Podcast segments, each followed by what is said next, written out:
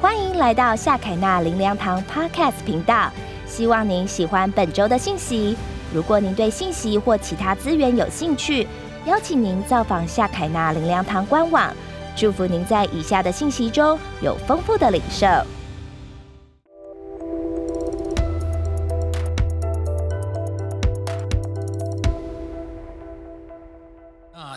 天我们呃灵修经文已经开始进到路加福音，盼望弟兄姊妹跟着教会的进度一起来灵修。那所以今天我们要看路加福音。那今天第一个主日，我的这个路加福音，我们让一个主题很特别：当怀疑人生时该怎么办？怎么？我们来看圣经里面有一个人，他怎么面对这样的困境？我们都会呃里面。好，我先来读圣经。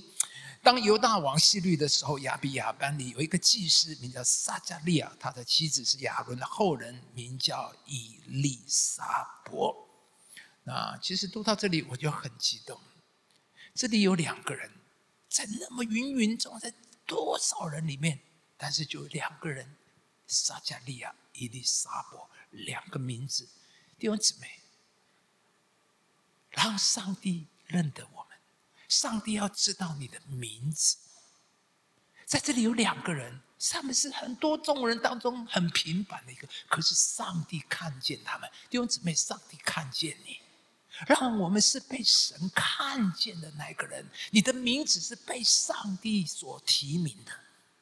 基督徒啊，你还是期待，我们基督徒生命里面有个很宝贵，就是上帝啊，你认识我，你知道我，上帝提你的。名字，听的名字，他们二人在神面前都是异人，遵行主的一切见面礼仪，没有可指责的。只是没有孩子，因为伊丽莎伯不生育，两个人又年纪老迈了。撒加利亚按着班次在神的面前供祭司的职奔，照祭司的规矩撤迁，得进主殿烧香。烧香的时候，众百姓在外面祷告，有主的使者站在香坛右边，向他什么显现？愿上帝向我们每一个人显现。撒加利亚看见就惊慌害怕，天使对他说：“撒加利亚，不要害怕，因为你的祈祷已经被听见了。你的妻子伊丽莎伯要给你生一个儿子，你要给他起名叫约翰。”这些日子以后，他的妻子伊丽莎伯怀了孕，就隐藏了五个月。二十五节，我们一起来读起：说主在眷顾我的日子，这样看待我，要把我在人间的羞耻除掉。这里说主在眷顾我的日子，弟兄姊妹，你知道做基督徒多好吗？没有主、没有神的人，这句话他讲不出来。谁要眷顾他的日子？他讲谁眷顾？没有。但是我们基督徒很自然的，我们很自由，我们很高兴的说：“主在眷顾我的日子。”这句话对我们基督徒是多么的安慰，多么的温暖。主眷顾我的日子，信耶稣真的太好了。没有主的人，他们不晓得要靠谁；没有神的人，谁眷顾他呢？我们可以说：“神啊，感谢你，我们有神。每一日，我们可以期待我的日子是主眷顾的日子。”信耶稣好不好啊？太好了，太好了！路加福音一开始就把这两个人物摆在我们当中，作为整个福音书的序幕。这两个人就是撒加利亚跟以利沙伯，而撒加利亚的名字叫做耶和华纪念，这个名字其实对以色列有特别的意义。整个旧约充满了神对以色列人救赎的应许，所以以色列人一直期待、相信神要是给他们一位弥赛亚。所以以色列人一直都在等待他们那一位弥赛亚来。将来有一天，这位弥赛亚来，要恢复大卫王朝的荣耀。可是以色列人从马拉基书结束之后，我们知道旧约圣经的最后一卷是马拉基书。所以，从这马拉基书结束以后，他们一年等过一年，五十年过去。一百年过去，两百年，或甚至三百年都过去了，但是什么事都没有发生。在这么长的时间里，神没有再说一句话。在这里有一个圣经的知识，请大家一定要知道。我们都知道，我们的圣经有新约、有旧约跟新约，对不对？刚才我们说了，旧约的最后一卷书是马拉基，那新约的第一卷书是什么？马太福音。那请问，马拉基书跟新约的四福音中间相隔了多少年呢？哎呦，感谢主啊！终于，我们是灵粮堂的？多少年？四百年。对的，中间隔了四百年。上帝，换句话说，神中间没有再透过一个先知说话。这四百年，上帝静默不语，所以圣经学者把它称为静默的四百年。这四百年，神没有再说一句话，但是忽然之间，在以色列人最黑暗，所有的人都挫折失望，他们说：“上帝啊！”你是不是忘记我们了？难怪诗篇那里会说：“耶和华，你忘记我要到几时呢？”但在四百年后，忽然之间，神差遣他的使者，向这个名称为耶和华纪念的撒加利亚显现。神对他们说：“我。”耶和华纪念，上帝说：“我从来没有忘记我的百姓，我也从来不会忘记我的约。”而以利沙伯的名字的意思是什么呢？就是神的誓约。这个名字再一次给我们振奋。神说过的话，他永远不会忘记。神起了誓，他就必定成就。当在这一片黑暗的时候，神把这两个名字放在路加福音的开头：耶和华纪念，耶和华四月。当怀疑人生的时候，这两个名字如同一道曙光，再次燃起人们的希望。热情，不管过去一年两年，你觉得好不好，过得好不好？今天上帝要把这两个名字赐给你和我：耶和华纪念，耶和华誓约。上帝对你说：“神永远不会忘记他的百姓和他说过的话。”这就是撒加利亚和伊丽莎白今天所要对我们的信息。盼望你要抓着这两个名字。那下面我们要分两段来看这段经文。第一，我们看人的困境。我们一起看从第六节，他们二人在神面前都是什么人呢？异人哇！他们两个人都是异人，这两个人真好。上帝给他们的评语是异人。遵行主的一切诫命礼仪，没有可指责的。上帝给了他们一个这么高的评价。那弟兄姊妹，我们有一天都要去见神了。那你期待或你觉得神会给你什么样的评价呢？说真的，你觉得神会给你什么评价呢？每位弟兄姊妹，我们都会去见神啊。我们一定会，上帝会有给我们一个评价。请问你觉得神会给你什么样的评价？你期望神给你怎么样的评价？当然感谢主，上帝一定会说：“你这有忠心、有良善的仆人。”我期望我下凯纳林良堂，没有一个人是被上帝说：“你这又恶又懒的仆人，拖出去砍了。”哎，这不是我说的，这是耶稣自己讲的哦。耶稣说：“那个又饿又懒的，要把他丢在外面，在外面哀哭切齿。”我求上帝，夏凯纳的每一位在分堂的里面，每一位弟兄姊妹，没有一个人，上帝说你是又饿又懒，拖到外面去的。每一位我们夏凯纳的弟兄姊妹，每一位是，我们都是又忠心又良善，好不好？对自己说一次。我是神又忠心又良善的仆人。说一次，我是神又忠心又良善的仆人。太好了，这就是牧师在这里做了牧会，拼死拼命做了三十年的原因。我期待每一位有一天我们都会去见神，我会在旁边看着。对对对，主啊，这是夏凯纳的，这是夏凯纳的，这是夏凯纳的。感谢他们。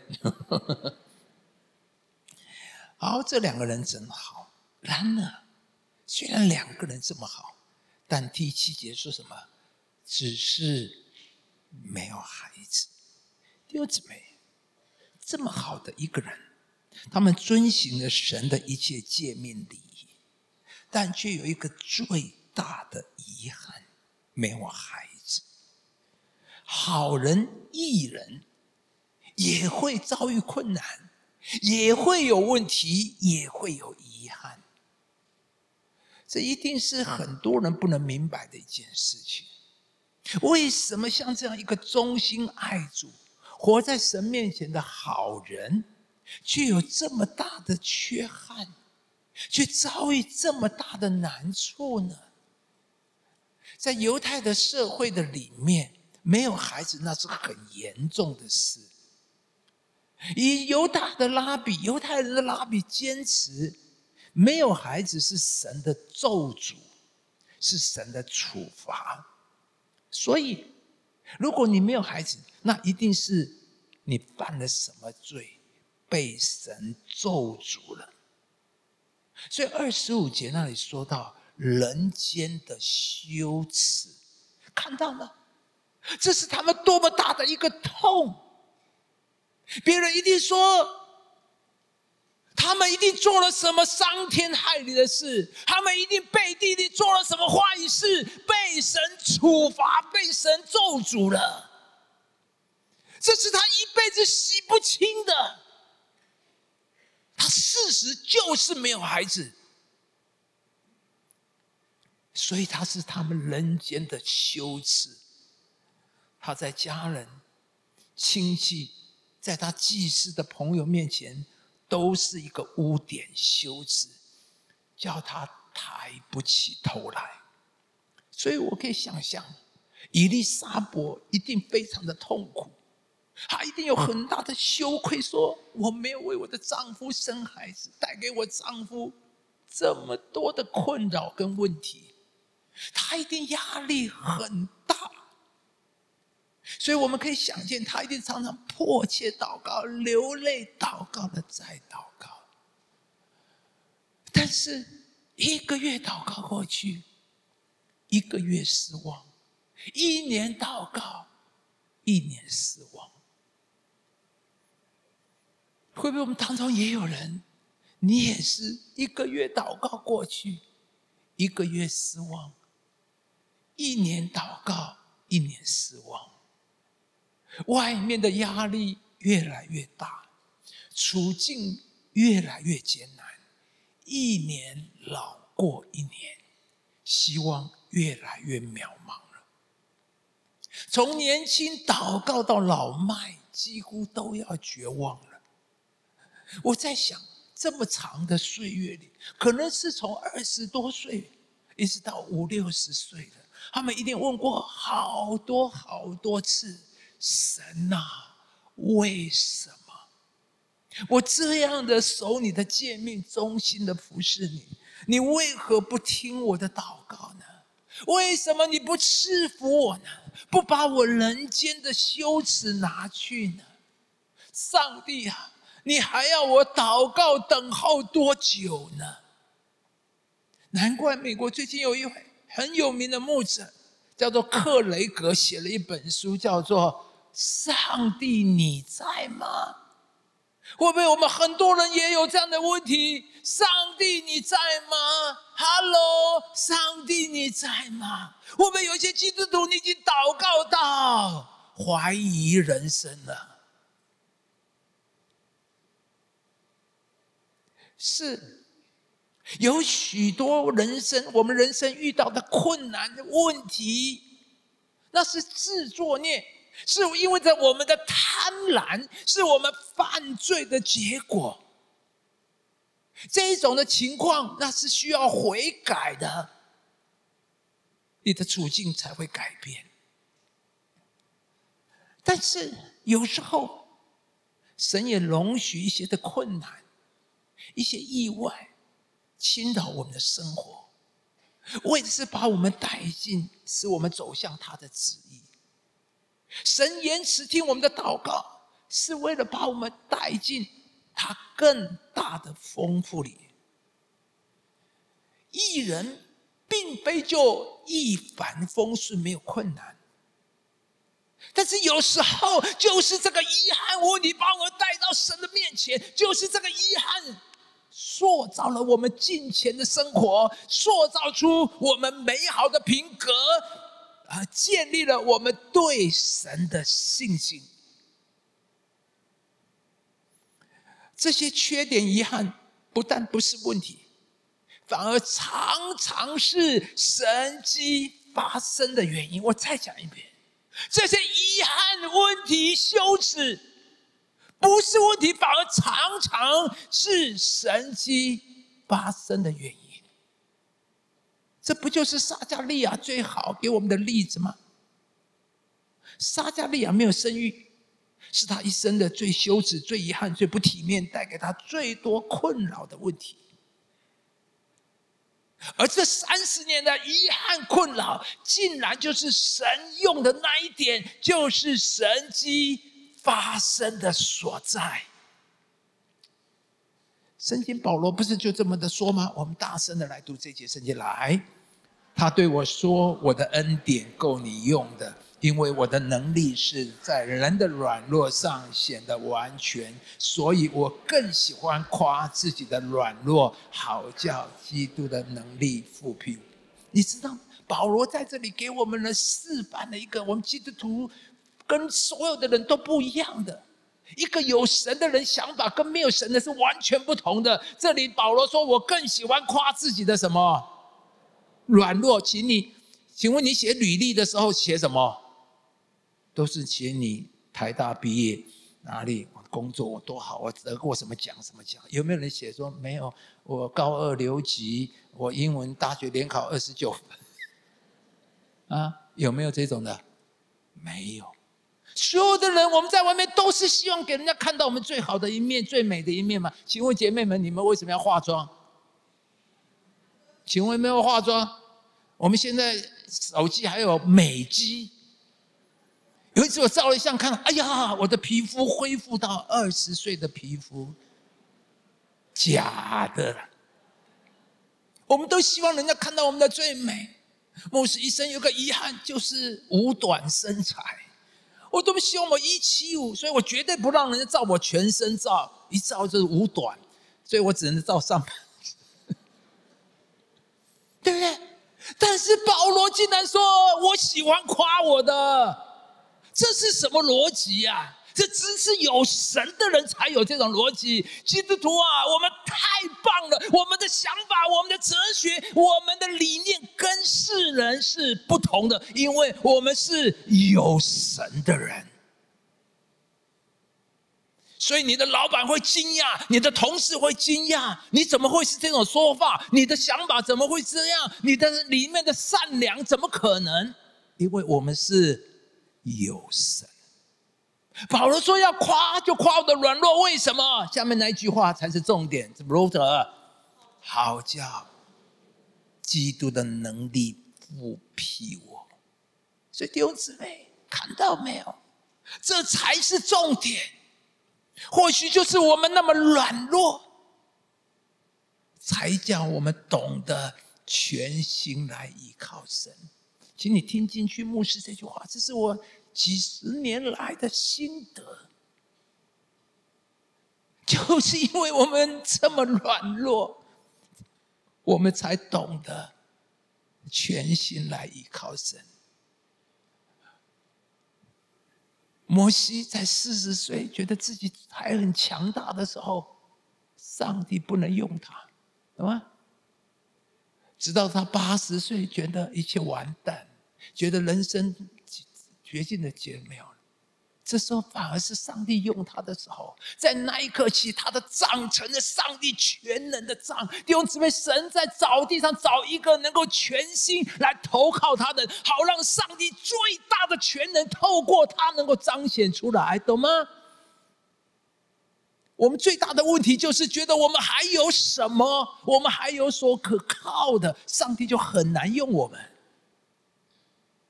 牧师要跟你分享，我感谢主，跟大家提过，当我来到士林的时候，真的一无所有，前途一片茫茫，什么都没有。说真的难听点，那时候教会没多少人。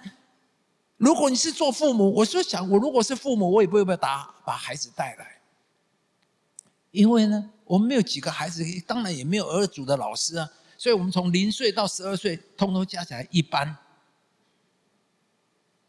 可是，在台北林良堂，每一个年龄都有一班，而且台北林良堂离我们士林不过十五分钟。请问你是父母，你会带来士林，还是会带去台北？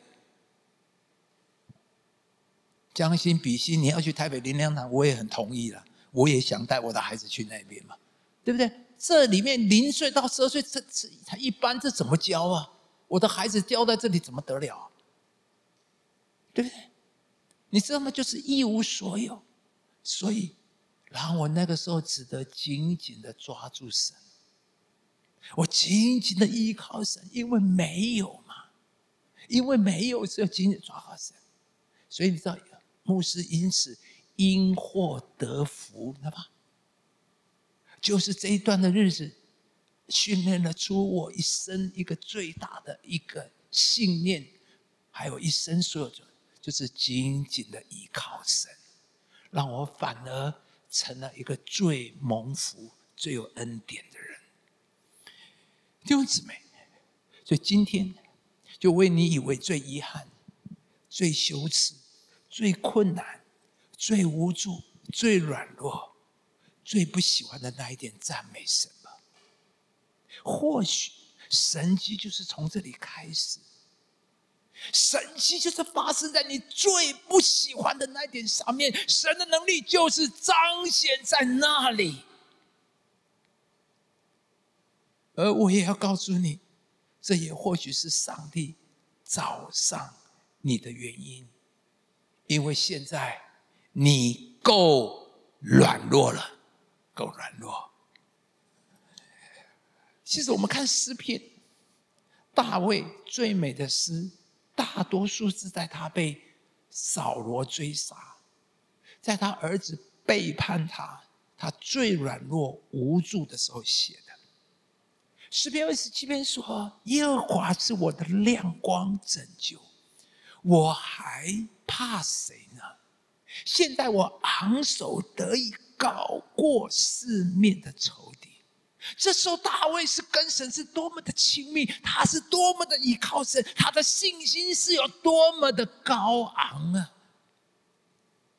而反而是当他做王的时候，一切顺利，竟然睡到日头平息呀，因为心灵软弱，和八十八犯了大罪，带来了一切的祸患。所以诗篇一百一十九篇这一节，我们大声的一起来读起。我受苦是与我有益，为要使我学习你的律例。弟兄姊妹，如果有一天呢，你能够体会，并且从里面真的发出誓主啊，是的，我受苦原是与我有益，那你就得胜了。人遇到困难一走了之。或是逃避闪躲是比较容易的，但这不是神的方法。人的倾向最好就是压力赶快过去啊，这个病赶快好啊，这个问题赶快解决哦，那我马上就可以轻松了，是不是？可是上帝看事情跟我们看的不一样。我们看的是事情怎么样能够赶快的解决，而神看的是什么？是我们的生命怎么样能够成长，怎么样能够扩张我们这个人。我想约瑟三十岁以前一定问过很多为什么？为什么我会出被卖？为什么我会做奴隶？我还变成囚犯？他独自一人的，这一定问过上帝啊！我到底做了什么？你要这样的对待我，处罚我？而其实，神正在为他做大事。从他被卖卖到埃及，卖到波提法的家里，被关到王的监狱里面、监牢里面。你想哪有那么多巧的事？埃及有多少家？怎么正好就卖到波提法的家里面，然后又被正好关到王的监牢里面？然后哪有那么巧？正好就在那里遇见了九正善长，而在更巧的九正善长，竟然同一天晚上做了一个梦，同样都各做一个梦。不姊妹，神在一路上为他安排，为他铺路。让他有一天要做埃及的宰相，所以请你听好，听进去。神也正在为你安排，为你铺路。而当然，对约瑟来讲，还更重要的。就是要在饥荒的时候能够救他的全家族，而更更重要的是，好让上帝救赎人类的计划，神对亚伯拉罕的应许得以可以继续的延续。就是因着约瑟做了埃及宰相，才能救他的全家族，而让上帝弥赛亚的救赎计划能够继续继续。欢迎来到夏凯纳林良堂 Podcast 频道，希望您喜欢本周的信息。如果您对信息或其他资源有兴趣，邀请您造访夏凯纳林良堂官网。祝福您在以下的信息中有丰富的领受。